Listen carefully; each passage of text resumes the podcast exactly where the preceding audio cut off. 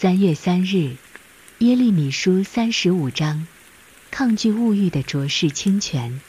这段经文是上文的延续，作用是衬托出西底家等人卑劣的行为。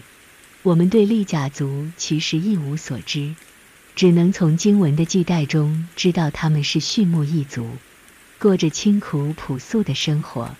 从不受城市的繁华和享受所影响，利甲族人过这种生活并非被迫的，而是多年来甘心情愿地奉行祖先所定下的守则，从来没有偏离过。现在因为逃避战乱，所以他们才来到耶路撒冷暂住。利甲族可说是信实的典范，他们对祖先的吩咐奉行到位，未有一刻疑惑过。这种信实和忠诚的美德，在一个背信弃义、以权力压榨人的世代中，简直就是警示的暮鼓晨钟，铿锵有力。更令人惊讶的是，利甲族人所遵行的只是人的吩咐，但他们却恭恭敬敬、一丝不苟地谨守着，真是难能可贵。反观西底家王，对神的吩咐三心两意。把持不定，出尔反尔，与利甲族人成了强烈的对比。耶利米一直坚持的，就是遵从神的话，乃犹大的救赎之途。若西底家能在释放奴隶这事上贯彻始终的话，相信会成为犹大国的转捩点。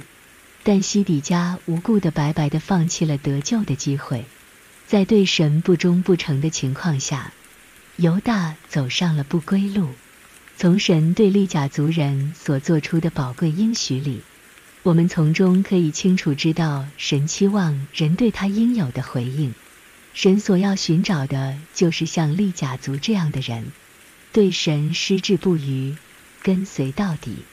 生活在现代大都会的人，都认为灵活走位是争胜之道，避免成为弱肉强食的受害者。在有道德原则的大前提下，这本是无可厚非的。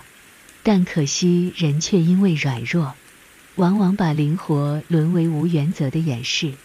在这样的社会背景下，利甲族的行为确实值得我们注意，也成为我们学习的榜样。在都市不断发展的时代中，他们坚持以简朴为原则，不受物质享受诱惑。只要求维持最低限度的物质生活，在当时的人看来，他们是落伍的，将会被淘汰。然而，于西底家在位的非常时期中，他们却成了神特别拯救的对象。在道德混乱的时代，利甲族无疑是浊世中的一股清泉，